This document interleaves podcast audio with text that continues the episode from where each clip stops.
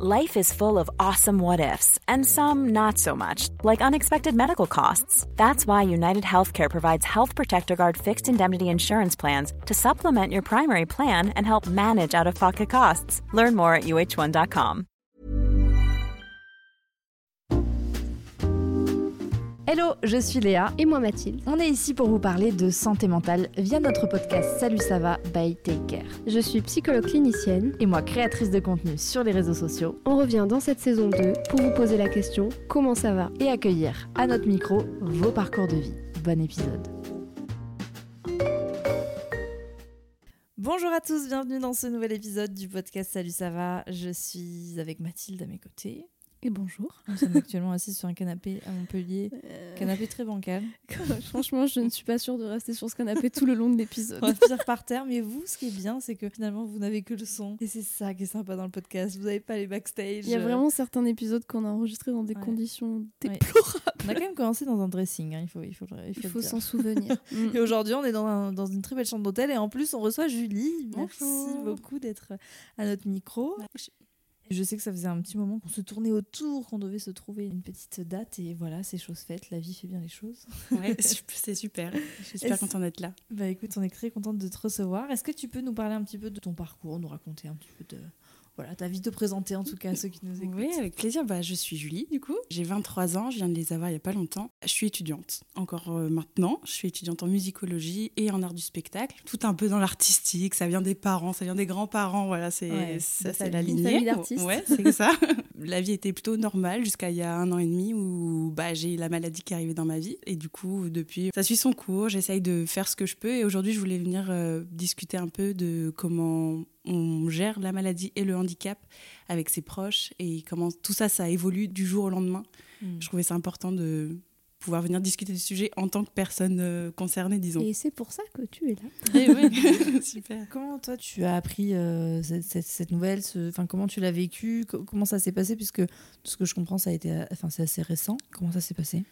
Du jour au lendemain, mon genou droit a triplé de volume. Mes yeux sont devenus tout rouges, etc. On n'a pas trop compris ce qui se passait. Et on a cru que je faisais une septicémie. Donc j'ai été euh, à l'hôpital, j'ai été hospitalisée 15 jours sans trouver euh, la cause. J'ai été re-hospitalisée plusieurs fois. Puis finalement, on a fini par trouver dans mon sang une polyarthrite rhumatoïde sévère. Donc qu'est-ce que c'est? C'est une maladie dégénérative des articulations, en fait, mhm. euh, qui sera là toute ma vie et qui est très handicapante. Et donc tout de suite, on m'a mis sous chimiothérapie pour essayer d'enrayer ça. Je vais pas vous faire deux photos. La chimio, c'est vraiment très compliqué à vivre on perd ses cheveux, mais au-delà de ça, on vomit beaucoup, on a beaucoup de malaise, etc. Et mm. hum, quand on se prend un diagnostic aussi important, plus l'enchaînement avec un traitement très lourd, forcément, c'est assez compliqué à gérer, et pour nous, et pour mes parents, par exemple, ou mes frères et sœurs, parce qu'on change de personnalité et de vie euh, d'un seul coup, en fait, quasiment. Ouais. Donc, euh, et voilà. Et ensuite, derrière, on a changé de traitement. Ça, la maladie a continué à se se propager un peu partout parce que le traitement n'était pas suffisant. Euh, c'est qu'après, en fait, qu'on s'est aperçu que ma polyarthrite était sévère et non pas une polyarthrite normale, comme tous les traitements pouvaient gérer facilement. Donc euh, voilà, et puis en mai dernier, il y a un an, j'étais diagnostiquée d'une fibromyalgie sévère en plus, donc qui est une autre maladie. Euh, qui cause des grosses douleurs. Euh. Voilà, c'est ça qui est assez compliqué. C'est quoi tes symptômes au quotidien? De la fibromyalgie par exemple? de, Oui, en général. J'ai les articulations qui gonflent et qui s'enraidissent, donc mhm. je peux être incapable de marcher par exemple ou de tenir des choses ou de porter des choses. Et évidemment, ça joue énormément sur la dépendance, mhm, forcément. Et la fibromyalgie, ça attaque un peu plein de choses. Ça peut atteindre euh, le ventre, ça peut atteindre euh, euh, les douleurs musculaires ou nerveuses. Mm, mm. Donc c'est pas évident de trouver qui est responsable de quoi, mais ouais, le quotidien est particulier. Oui, tu as géré de la douleur quand même. Ah oui, tous les jours. Ouais. depuis le diagnostic, enfin en tout cas depuis l'apparition de la maladie, j'ai pas fait une journée ou une nuit sans douleur. Est-ce qu'il continue à chercher la cause ou pas du tout? Non. En fait, la polyarthrite, souvent, c'est diagnostiqué comme étant une maladie génétique. Mhm. Ce que j'allais dire, il y a la piste génétique qui doit jouer. Euh. Mais on n'a pas trouvé le coupable dans la famille, donc j'en sais pas qui euh, est porteur de la polyarthrite. Parce qu'en fait, la mienne s'est déclarée dans le sang seulement après avoir enclenché une crise. Donc ça se trouve être dort chez quelqu'un dans ma famille, mais on ne sait pas trop qui en fait pour l'instant. Et toi, par rapport à ça, comment tu, tu le vis? Est-ce que tu est-ce que c'est la cause, euh, c'est quelque chose qui, a un peu, qui a pu te préoccuper ou pas forcément Oui, ça m'a préoccupée. Ouais. Forcément parce que, en fait, c'est surtout par rapport aux proches. Là, c'est là Mhm. qu'ils interviennent. Parce que quand vous voyez quelqu'un de malade et quand du coup ça, ça entraîne de la souffrance pour vous, et ben forcément vous, trouvez- vous voulez trouver un responsable. Et c'est la personne qui loge la maladie qui est responsable de ça souvent. Parce qu'on trouve pas d'autres. euh, on a envie de trouver quelqu'un sur qui. Mhm, Bon, mhm. voilà. Et du coup, moi-même, j'ai dû aussi prendre du temps et vraiment faire un travail thérapeutique pour me déresponsabiliser. Euh, de la maladie parce que forcément c'était lié à cette responsabilité là Oui, tu te sentais Et puis j'imagine que Mm. quand on a euh, un diagnostic aussi lourd que le tien, hein, qui arrive du jour au lendemain, euh, on a besoin de... de- Enfin, on est un peu dans une quête de sens de ce qui nous arrive, de comprendre un peu bah, pourquoi ça m'arrive, pourquoi ça m'arrive à moi. De toute façon, la compréhension, c'est... Mm. Le besoin de comprendre, il est souvent euh, essentiel. Enfin, en tout cas, ça, il, est, il, est, il peut être une vraie préoccupation. Et j'imagine que dans ton cas, euh, d'autant plus. Oui, ça l'a été. Surtout que j'ai démarré par quasiment deux mois de- d'errance de, diagnostic. Et les Mhm. médecins, quand ils ne savent pas, souvent, ils Mhm. mettent sur la cause psychologique. Donc Ah là, oui. aller justifier. euh, Voilà, il y a eu toute une étape où il fallait que même- moi-même je me convainque que j'étais pas euh, folle ou que j'avais ou j'étais pas absolument psychosomatique, etc. Tu avais quand même un genou qui avait doublé de volume et tu avais des, les yeux tout rouges, c'est Ouais, ça? c'est ça. Et la maladie s'est développée euh, tout de suite pendant la première hospitalisation sur la deuxième cheville, sur la mâchoire. J'avais la mâchoire complètement bloquée. Et ils croyaient que c'était psychologique, que peut-être j'avais vécu un choc, donc j'arrêtais pas de leur dire que non, que ça allait bien. C'est Et- fou comme la prise en compte de la santé mentale, elle a lieu quand ça arrange quand même.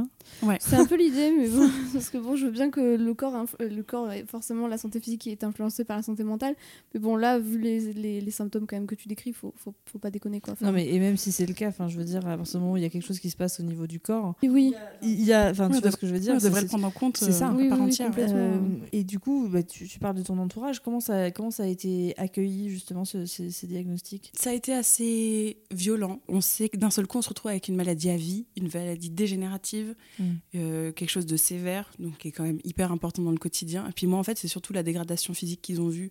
Je pense qu'il les a choqués bien plus que le diagnostic, parce qu'on s'attend. C'est un peu l'inconnu aussi, un diagnostic.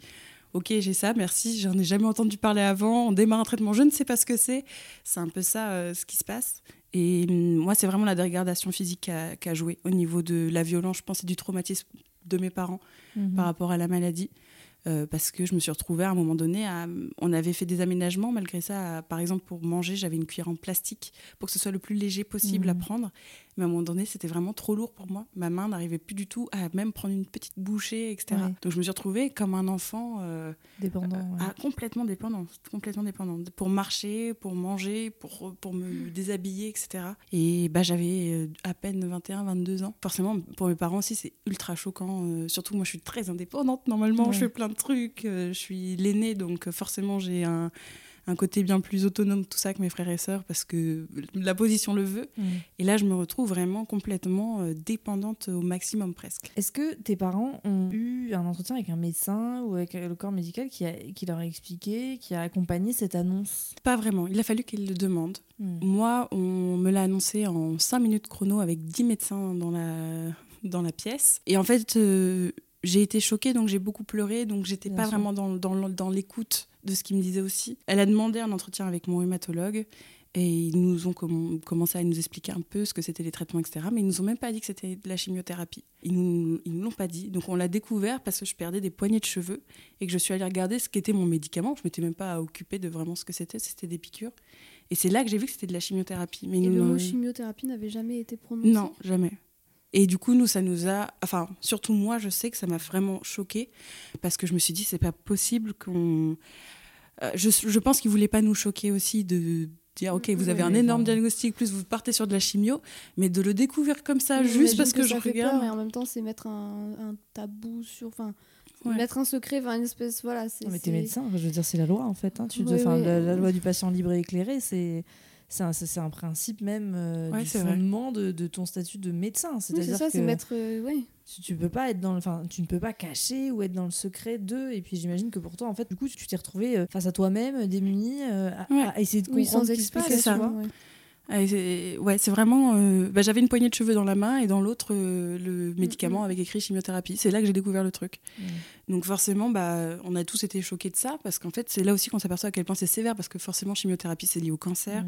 Donc nous, ça nous a tout de suite euh, cloué, euh, voilà, ça nous a serré la gorge, etc. On s'est demandé vraiment à quel point c'était sévère, en fait. Ouais, ça a dû être un moment euh, de choc. Hein. Et on le dit souvent dans l'annonce même de maladie, ou même dans le cas de traumatisme, etc. Le fait d'être figé, d'être choqué, de, de, se dire après quoi, ah mais pourquoi j'ai pas demandé ça, mais pourquoi j'en ai pas parlé, etc. Mhm. En fait, c'est parce que bah, tu, tu, frises, quoi. Le cerveau, il il, bah oui, oui bah, tu sidères en fait. Mm. C'est de la sidération que. Ouais.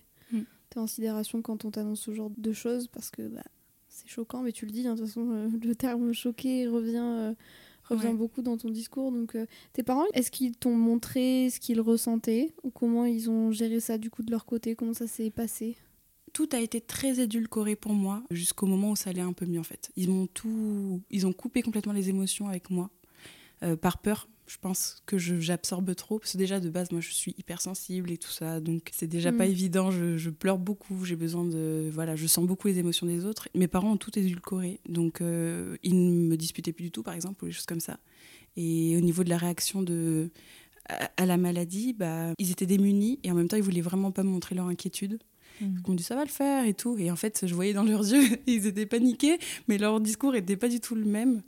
Parce qu'ils avaient vraiment cette volonté d'essayer de me rassurer, même si même eux, ils connaissaient pas du tout souvent, on croit hein, en mm. tant que parent euh, qu'avec les mots, on peut mm, dire quelque chose complètement opposé de ce qu'on pense. Et même chez des tout petits enfants, en fait, ça, ça, se ressent parce que les enfants sont des, sont des éponges et qu'entre êtres humains, euh, en plus, quand, quand il y a ce lien particulier, euh, ça, ça, fait une, ça crée une dissonance complète en ce que, entre mm. euh, ce que le, corps, le langage même non verbal, etc., mm-hmm. ressent, montre. Et ce qui se passe réellement. Les bébés, euh, les bébés sont les personnes, enfin les bébés notamment les enfants plus tard, sont les personnes qui connaissent le mieux le faciès mm. de leurs parents. et parfois, tes mots peuvent, veulent dire quelque chose, mais si ton faciès ne suit pas, et tu l'as très bien remarqué, euh, tu le dis. Ils me disaient qu'ils n'étaient pas inquiets, mais concrètement, je voyais bien dans leurs yeux que c'était pas le cas. D'où l'intérêt de pas, enfin, de parler en fait un peu des choses et de. Ça doit être euh, un moment aussi des émotions, compliqué pour eux. Et tu as des frères et sœurs? Ouais, j'ai une petite sœur, un petit frère. Et pour le coup, leur réaction a été vraiment différente euh, pour les deux. ma sœur a été dans le déni quasiment non-stop de la maladie. Euh, elle vivait pas avec moi à ce moment-là, du coup, mais euh, euh, par exemple, j'ai été hospitalisée dans sa ville, elle n'est pas du tout venue me voir, ou, mm. ou elle m'a même pas appelé, envoyé des SMS, etc. Ça a été impossible pour elle d'accepter ça, je pense. Et au contraire, mon frère a été au petit soin alors que le pauvre, il, a, il avait que 13 ans à ce moment-là. Il pouvait pas faire plus, quoi. Vraiment, ça a été un amour et ça a été un vrai soutien. Et aujourd'hui, je, je lui dis vraiment régulièrement que en fait ça a été vraiment mon pilier pendant ce mm. moment-là mon pilier un peu imprévu ça vous a rapproché mm, à, à, fond ça nous a beaucoup rapprochés. Parce que. Euh, et en fait, finalement, c'est un lien qui nous manquait peut-être un peu. Et ça nous a beaucoup rapprochés, ça nous a fait beaucoup de bien d'être dans cette. Bon, forcément, beaucoup de mal aussi. Je ne sais pas que du bien euh, avec cette, euh, tout ça. Mais on a une relation qui est bien plus solide qu'avant. Mais j'imagine que ça a dû changer toute la dynamique familiale. Euh, ce genre de, d'événement, ça mm. change tout, une, tout un fonctionnement familial, toute une dynamique tout familiale. Tout est bouleversé. Oui. Je suis l'aînée, mais je suis un troisième parent en fait dans la, dans la famille. C'est-à-dire que pour toute discussion, tout choix, on me concerte mm. euh, avant. Voilà, j'étais très responsable. Euh, c'est moi qui m'occupais, par exemple, des papiers de scolarité de ma sœur et tout. voilà, c'était vraiment à fond. Et là, d'un coup, je me retrouve à, ne même plus pouvoir prendre une petite cuillère pour manger. Mm. Donc tout a été complètement, euh, ouais, tout a été chamboulé et, mes parents aussi se sont retrouvés avec peut-être un pilier en moins ou quelque chose en moins. Enfin, tout, a été déséquilibré et ça n'est pas revenu à la normale encore aujourd'hui parce que forcément, euh, ça change tout. Ça change les relations entre frères et sœurs, entre parents et enfants. Euh. C'est le temps ouais, de, vous réadapter, de vous réajuster à tout ça et de retrouver un nouvel équilibre. Mais bon, c'est tellement, enfin, c'est tellement violent que j'imagine que le, ce temps-là de réadaptation est, est aussi long que ce que c'est violent. Enfin, je sais pas si c'est très clair. oui, oui, mais, euh, c'est très long. Euh. Et moi, j'y travaille tout. Enfin, voilà, je, vois une psychologue euh, une à deux fois par semaine et ça me fait un bien fou d'en discuter. Et je sais que j'ai des amis qui sont aussi sujets à des maladies où les parents vont dans des conférences de psychologues, mhm. etc. Moi, mes parents sont pas encore prêts à ça je leur en parle régulièrement du fait que ce serait bien parce qu'ils ont vécu un choc aussi de leur côté. Oui, et puis être accompagnant, ce c'est pas une place évidente. Hein. Non, accompagnant mm, mm. et parents, mm, je pense que c'est vraiment pas évident pour eux non plus. Hiring for your small business? If you're not looking for professionals on LinkedIn, you're looking in the wrong place. That's like looking for your car keys in a fish tank.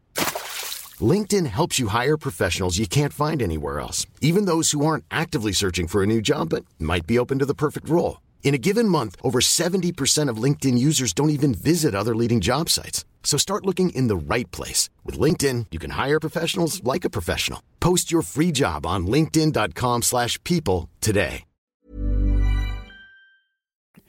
Ouais. Mais tant que c'est pas leur décision, euh, moi je j'insiste pas plus que ça.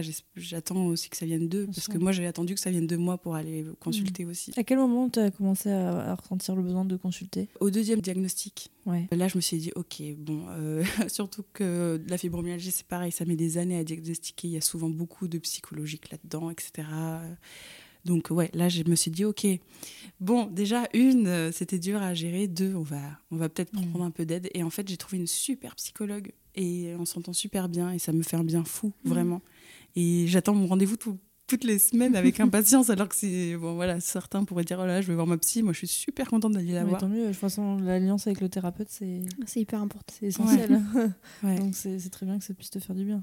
Et comment tu gères la douleur? C'est pas évident. Dans les premiers temps, j'assumais la douleur. C'est-à-dire que j'avais mal, je le disais, puis j'allais me reposer s'il fallait que j'aille me reposer, etc. J'ai eu une période où ça allait mieux, où on avait trouvé un traitement qui correspondait un peu à ce qu'il fallait euh, pour que je puisse vivre normalement.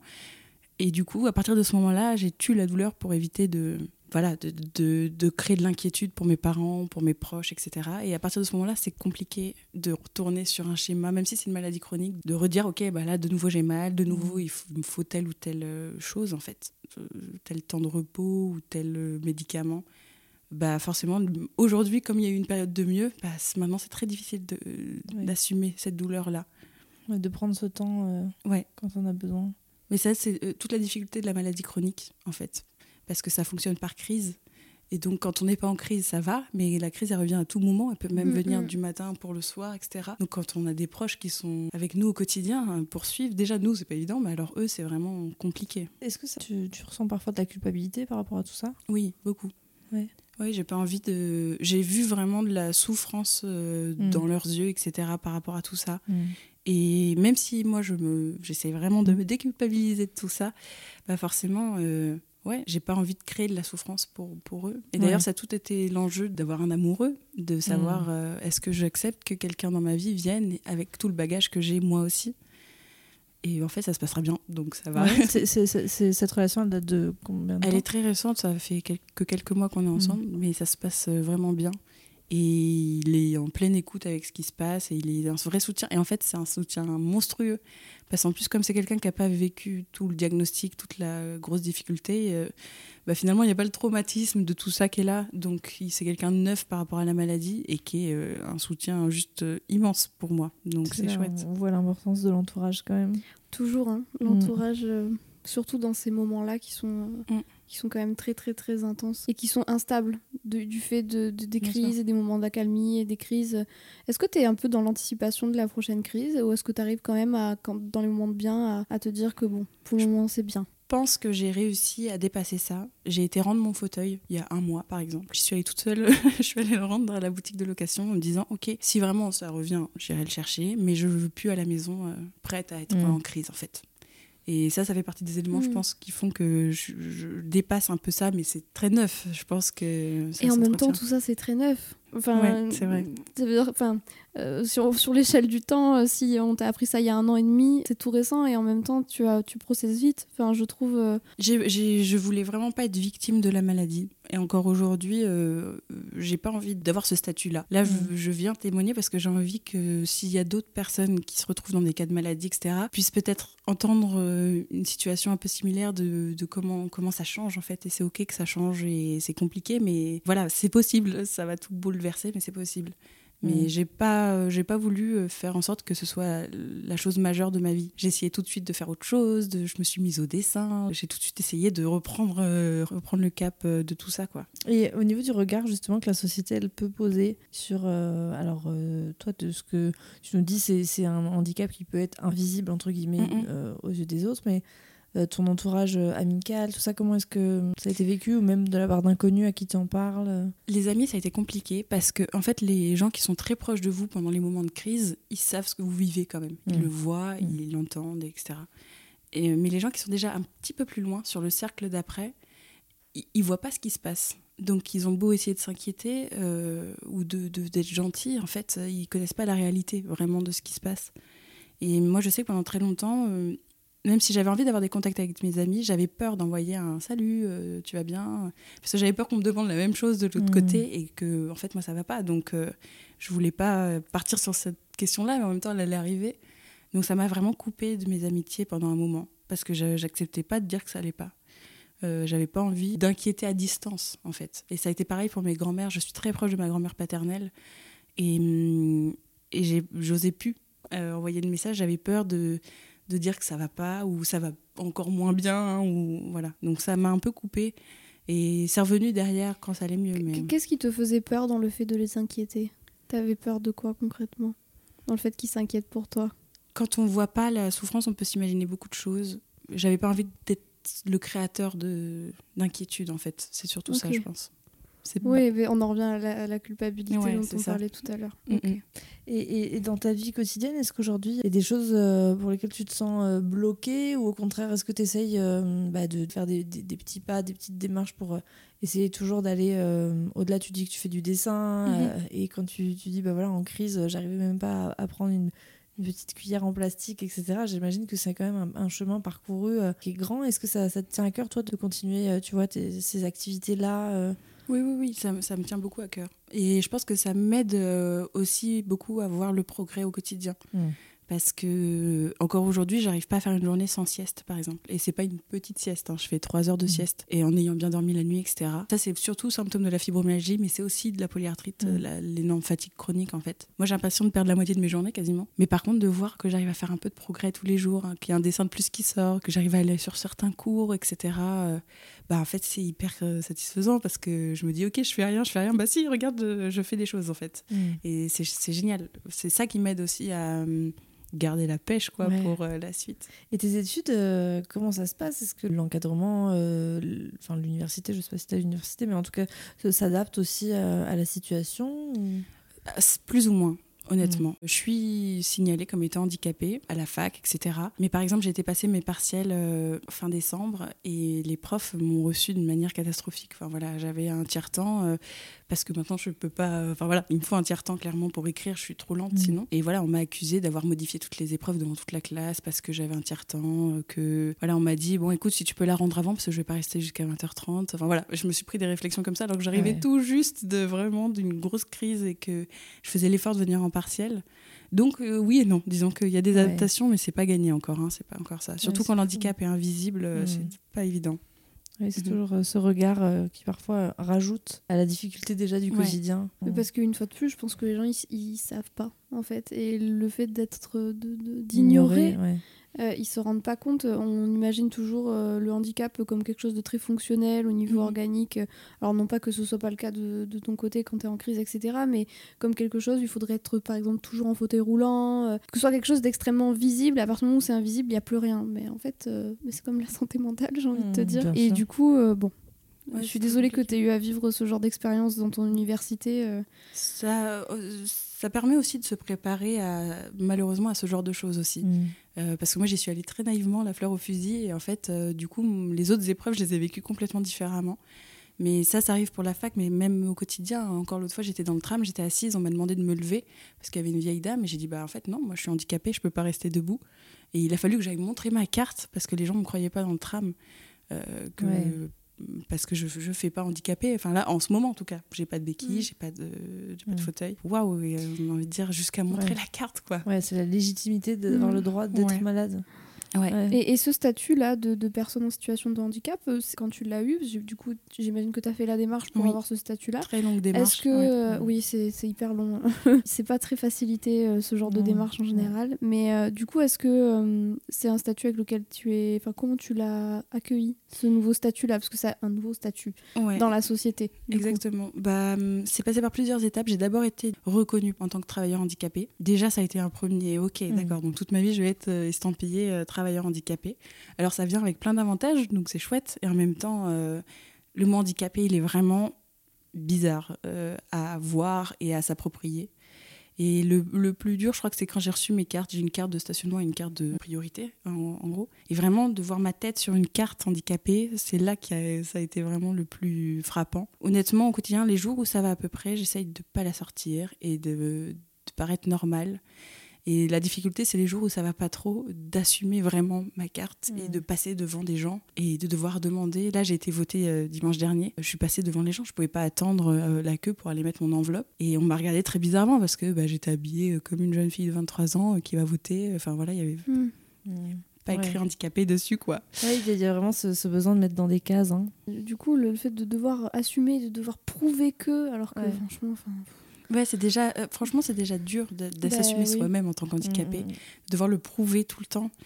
C'est pas, pas une mince affaire. Mais ça, ça permet. J'imagine que ça t'apprend à t'affirmer un petit peu.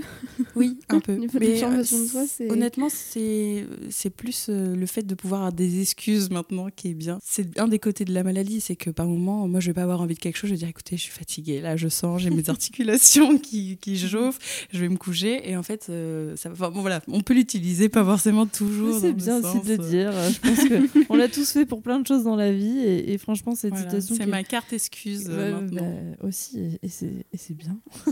Pensez à toutes les mamans qui ont la carte excuse enfant. Ouais, c'est ça. ça. on a tous, hein, on, on, se réinvente. Hein, bon, bien voilà. sûr, exactement.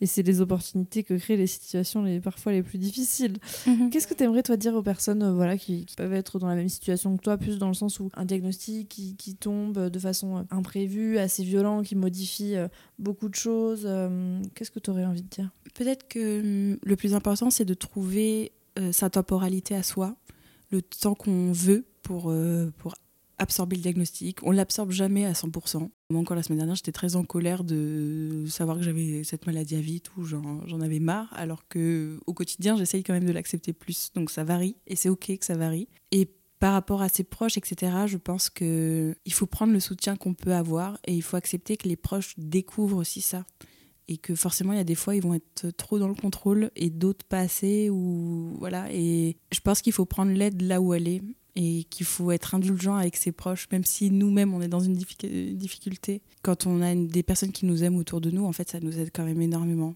et il faut pas la refuter cette aide, cette aide là en fait. Mmh. je parle aussi par rapport à mes amis etc moi je pense à je pense à elle euh, surtout. Par rapport à cette période là j'ai pas osé leur envoyer des messages et en fait, euh, j'aurais dû parce que leur soutien, il a été juste hyper précieux.